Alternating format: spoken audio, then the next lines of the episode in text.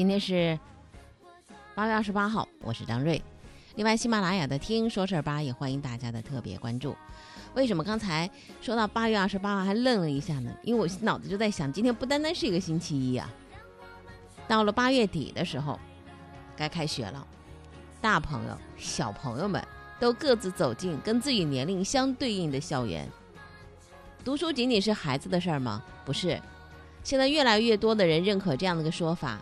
说这个孩子读书啊，那是一个家族的事儿。为什么这么说呢？除了生活上的料理，吃喝拉撒，除此之外呢，还有什么呢？学业上的，能自个儿辅导的也不自己辅导，太生气了，得丢半条命。那就花钱请外头的培训机构，找什么样的培训机构，找什么样的老师，慕名而去，也是相互之间口耳相传。不管效果最终出来好和不好，总觉得我要是不去的话呢，就亏大发了。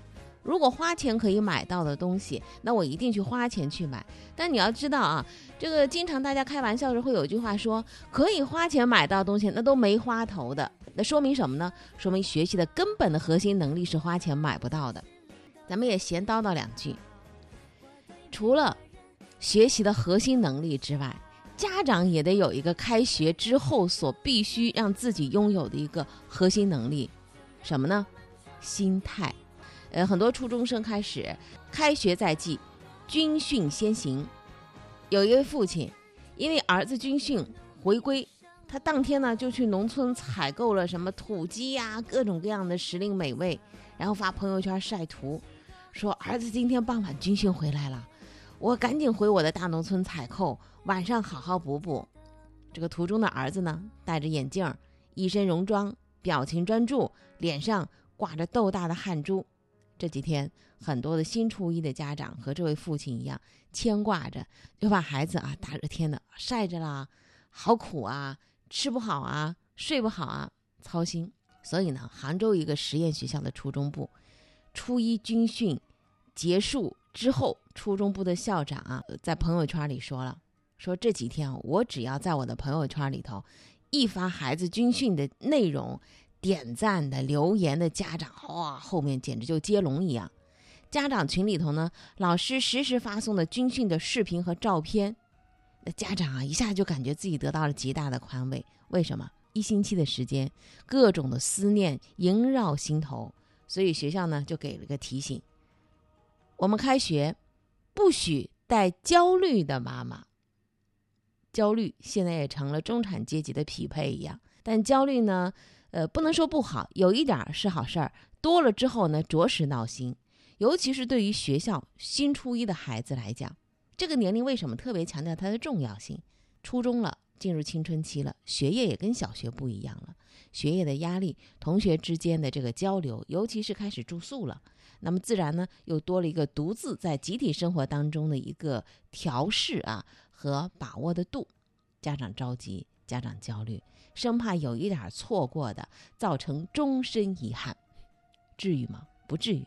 有的时候我们得学学老子说的，他事情都有一个规律性，孩子长大也是符合客观规律的。就算你想在某个节点进行一个大反转的转盘的扭转，不可能。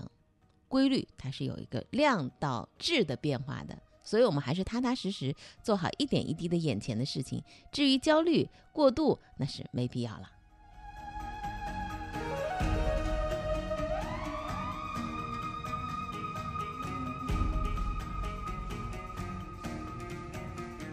还有一些家长他会说：“哎，我们为什么要让孩子受这个罪啊？太阳底下晒着，难道这样他就会，呃？”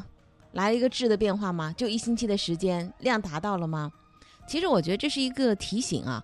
军训和这个运动来讲，它对孩子来讲，它是一种提醒，提醒你到了这个年纪，你该开始要意识到自己做该做的事情了，承担该有的职责了。很多的孩子不喜欢运动，每个运动的开端开始的时候都会很累、很疲劳，好吧，放弃吧。于是呢，不动也成了很多的中国孩子，呃，趴在书桌前，呃，眼睛盯在手机端的一个合理的理由存在了。那我要告诉你的是什么呢？我们用科学来说话，脑科学研究，你永远想不到运动能够让大脑变得有多么的强大。如果你想让你的孩子聪明，想让你的孩子适应能力强，想让你的孩子啊独霸天下，我的孩子是最棒的。如果你有这种意识的话，那就动起来。呃，这篇科普的文章非常长，简单的说那么两句吧。因为纽约大学神经科学的郑教授叫 Wendy，他的他是一个呃研究的兴趣是在大脑的可塑性。他近期发现了个特别惊人的事情，他发现而且体验到了运动有改变大脑的效应。运动对大脑的作用力要比我们想象当中的更大更大。美国有一项临时体育计划的研究表明，运动有助于提升学习成绩。芝加哥有一所中学，学生早上七点到学校跑步做运动，心跳达到最高值或最大摄氧量的百分之七十，然后呢上文化课。开始家长都反对，孩子本来就不愿早起上学，然后你还要去操场跑几圈，这不是一进教室就打瞌睡吗？结果刚刚相反。孩子特别清醒，上课气氛好，记忆力、专注力都增强。一个学期下来，这组学生的阅读理解能力比正规上体育课的学生要高了百分之十。那么，为什么要把浪费时间在这个科学的体育运动和跑步上？前面特别注意有个定语叫科学的，呃，在各个方面的能力为什么会得到很大的提升呢？这个科普文章当中啊，说的是比较多的。呃，明后天吧，这篇科普文章呢，我会发到我们的“听说事儿”的微信号上头和大家共享。如果你感兴趣的话，可以去关注一下，才会知道我们为什么要让孩子动起来。好了，开场的话题就到此为止。开学之后，也不见得就是一个翻篇儿的、翻天覆地的大的变化，也是我们日常生活当中一个小节点，只是在提醒着你，我要开始新的一个学年了。接下来进入我们今天的快速浏览时段，来浏览一下最新的新闻动态的消息。我是中聘集团董事局主席吴有望，人才创造财富，产业报效祖国，欢迎继续收听《天天说事》，生活比新闻更精彩。首先呢，有一个突发的事件，这是昨天晚上发生在永台温猫里岭隧道内的一辆半挂车爆胎起火，烟雾弥漫。发生在二十七号的晚上十九点二十分左右。目前临海市正在全力抢救，据初步统计，已经有三十六人送医院救治，其中已经死亡五人。国办印发意见，提出鼓励开设深夜食堂、特色餐饮街区等二十条促进商业消费的措施。公安部发布 A 级通缉令，通缉五十名重大在逃人员，每抓获一人，奖励为抓捕关键发挥关键作用的人员十万元。教育部发布高中三科统编教材，《沁园春长沙》纪念刘和珍君等反映革命精神的作品入选语文教材。国家统计局发布数据，七月份全国规模以上工业企业利润总额同比增长百分之二点六。河北省政府党组成员、副省长李谦涉嫌严重违纪违法，目前正接受中央纪委国家监委纪律审查和监察调查。香港警方二十七号表示，就近两个月发生的事件，近日在拘捕涉嫌非法集结等行为的十三人。工信部的消息，我国今年预计在五十个城市建设超五万个五 G 基站。听信推销北京的王阿姨每天吃十盒保健品，三天之后去世。日前，推销员郭某因过失致人死亡，获刑两年。为拍恶搞视频，吴某等五人在深圳地铁上大喊“趴下”，引发恐慌。因为涉嫌编造虚假恐怖信息罪，五人日前被提起公诉。山东济南的张帅等人在他人葬礼上播放《好日子》拉横幅，使用软暴力追债，目前因为敲诈勒索罪获刑。西安九月份开始实施生活垃圾分类新政，不按规定分类投放的，最高罚款三万元。财经方面的部分资讯内容来关注一下。国务院印发关于加加快发展流通、促进商业消费的意见，提出了二十条稳定消费预期、提振消费信心的政策措施，包括创新流通发展、培育消费热点、深化放管服改革、强化财税金融支持、优化市场流通环境等等方面。在培育消费热点方面，特别提出说，释放汽车消费潜力，实施汽车限购的地区要结合实际情况，探索。逐步放宽或取消限购的具体措施，并且呢，促进二手车流通，进一步落实全面取消二手车限迁政策。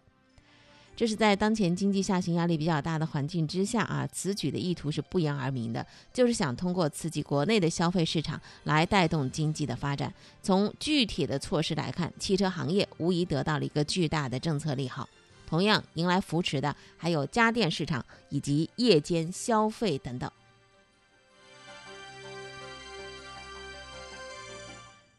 国家统计局发布的工业企业财务数据显示，七月份全国规模以上工业企业的利润总额同比增长百分之二点六。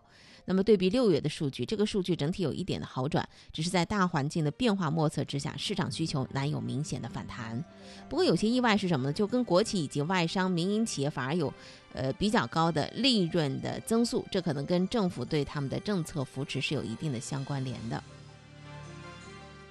不管是哪种类型的企业吧。你要想真正的摆脱危机，最终还得靠自己。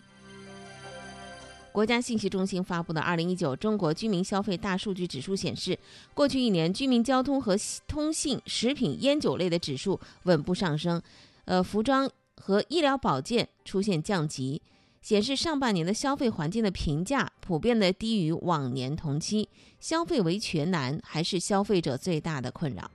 二零一九年上半年十大消费侵权事件，滥用七天无理由退货、西安利之星事件是最受关注的。商品质量、消费维权、个人信息保护是网民最为关注的问题。微博是热点事件的主要的传播渠道。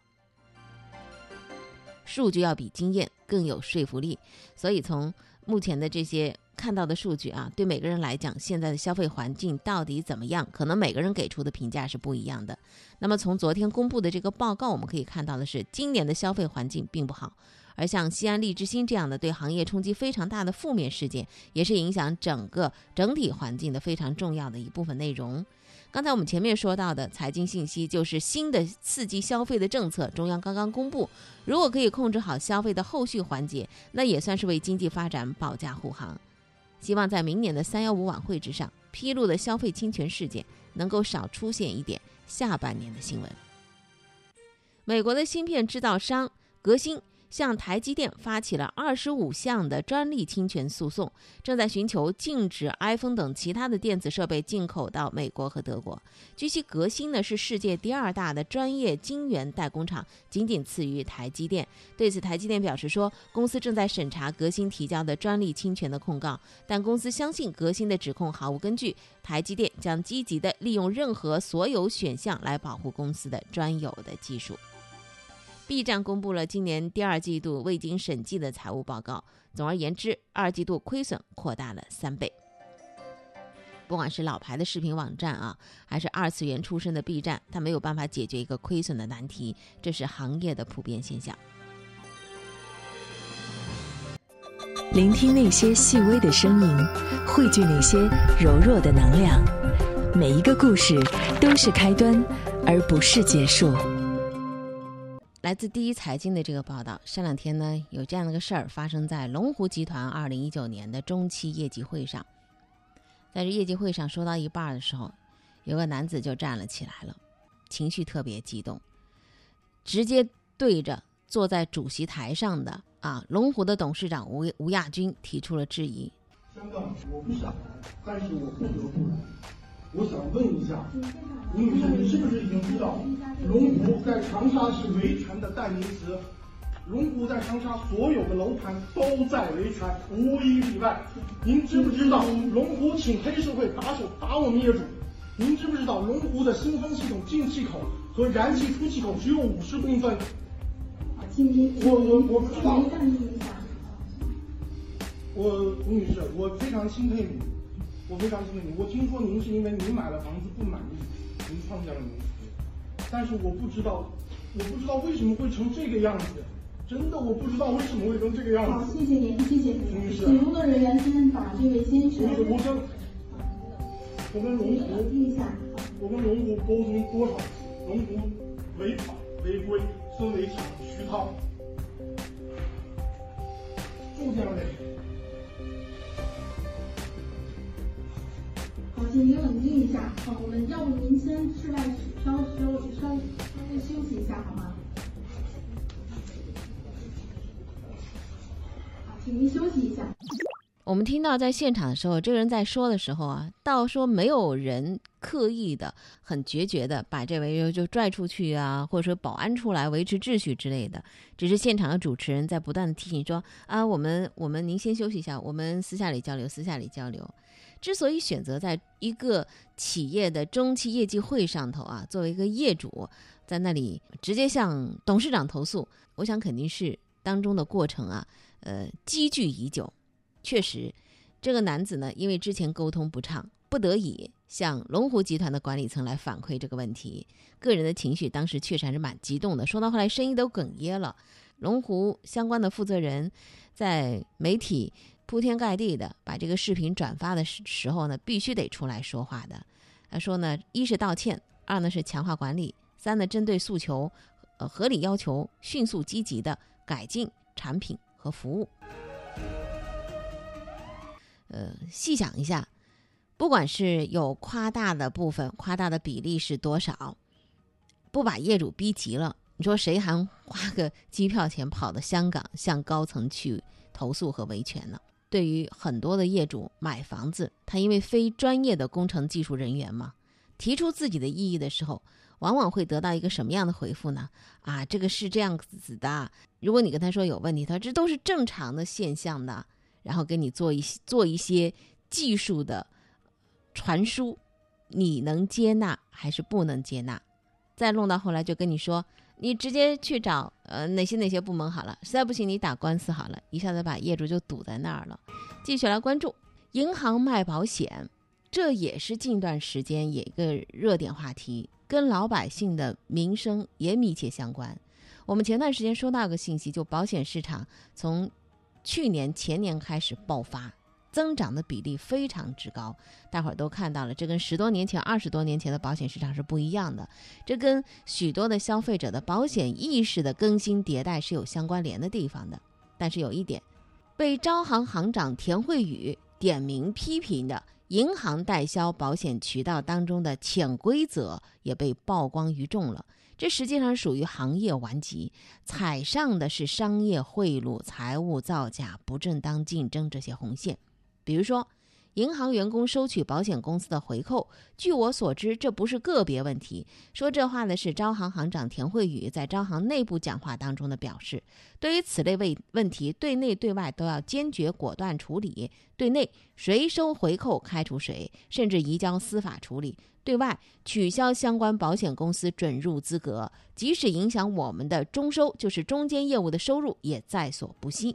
随后呢，招行于近期暂停了和部分保险公司的合作，一时间外界猜测纷纷。其中，华夏人寿在对外回应中否认其准入资格被招行取消，但提到双方合作期间发生的一些不合规甚至不合法的问题只是个案，说我司将对我方人员严肃查处。那么，上述这个风波是直指行业当中潜伏了十多年、上不了台面，但是业内心知肚明的小账，就是保险销售回扣的现象。在过去十几年，保险公司多卖保单的诉求跟银行丰富的网点渠道资源两相契合，银行代销保险成为银保合作的主要业务。双方合作的利益机制是，银行作为销售渠道获得中间收入，保险公司不断滚动发行中短期产品来维持资产规模。到了二零一四年至二零一六年，银保渠道卖万能险，成为安邦保险、前海人寿、生命人寿、明天系三大保险公司，华夏人寿、天安人寿、天安财险这些民营保险机构大肆融资的利器，甚至用于在资本市场兴风作浪，酿下不少标志性的事件。有一位保险公司渠道的人士告诉财新网的记者，说保险公司借银行渠道卖保险都会签订合作协议，明确写着相关的费率或佣金，称之为是大账，这是银行中间业务收入的主要来源之一。那么小账是相对于大账而言的业内俗称，是指银行员工在销售保险公司保险产品的时候，由保险公司或者是他的员工私下向银行员工来支付的，跟保费的销销售金额挂钩的费用，也就是说，银行员工在正常中间收入之外的额外收入，因为它并不合规，所以这个小账一般不会转账支付，而是现金收付，所以很难检查。一般越南卖的越南卖的这个产品啊，它的费率就越高，直接给现金还不用交税，赶上客户经理出了大单，一单可以赚不少，这比银行给的中。间收入的几率要高，确实比较诱人。有一位大行的人士说，他所在的银行目前还有小账，有的保险公司不给了，有的保险公司呢是期缴产品还给。小账的现象，在以万能险为代表的短期理财型保险大行其道期间是特别厉害的。经过二零一七年开始的强监管，曾经是银保渠道主打产品的短期理财险规模下降就明显了。但是，二零一九年以来，因为市场利率和理财收益率的持续下行，而且为了应对资管新规禁止银行未来再发行保本理财等因素，形式上类似保本理财的五年期趸缴万能险产品又悄然走热。此外，在寿险产品从趸缴，什么叫趸缴？就是一次性付清保费啊，从趸缴向。分期缴纳保费转型的过程当中，通过银行卖的期缴保险产品也在增多。那么，在保险信保的转型期，银保渠道的小账有什么样的变化？又该如何破解呢？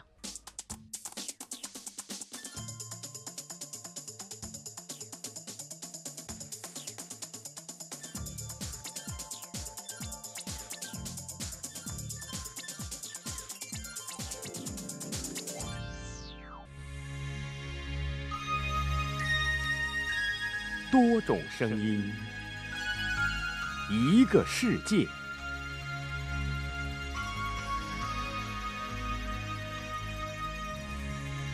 问您一句啊，兰博基尼还是叫兰基博尼？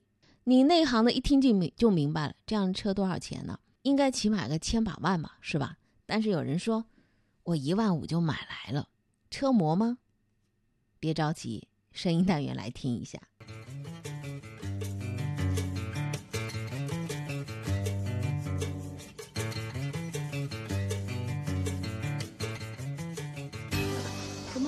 有证明，什么都有。什么证明？就是他写的证证明。他写的证明就是证明啊。哦。有的车管所都要要上牌，嗯要有些是要到车管所去登记，你晓得吧？嗯。你这个网上买的是不是没有？我我不知道，我就这么买过来了。我我。那么驾驶员讲呢，他是呃通过网络上购买了这辆车，包括牌照一套全部购买过来，他也并不知道这辆车的是一个这个。与信息不符的，或者是套牌的一些车辆。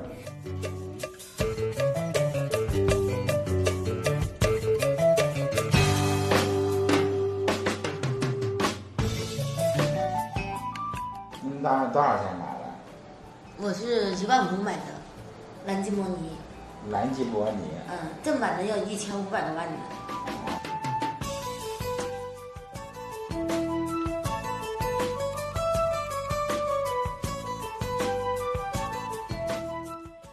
乍一眼看上去啊，正红色，好炫好亮呢，那样子还真的挺像。这是一辆改装车，什么车给改的呢？比亚迪改给改的，而且呢还自带牌照。当然被警察一看，这套牌车又加上改成这个样子的，一万五买一个兰基博尼，这还特别振振有词，觉得真便宜真好。有的时候细想一下，这把车如人的衣服一样。有仿有证，就看你为什么要去买房，而不去买证，啊！如果没钱，为什么还要硬要去买房？个人心态不同啊。朋友圈里有个姐姐，每天都很活跃，每张照片都露着内衣，每句话都说得很文艺。他明明长得像个大手，可非说自己像个女友。虽然他才五十六，但这是每个人的自由。活在世上，人来人往，形形色色模样，分不清楚谁是好人，谁是大灰狼。林子很大，鸟儿很，不要迷失方向。人在江湖，我行我素，该装就得装。每个人都是生活的导演，偶尔也会客串几天，被生活潜规则的演员。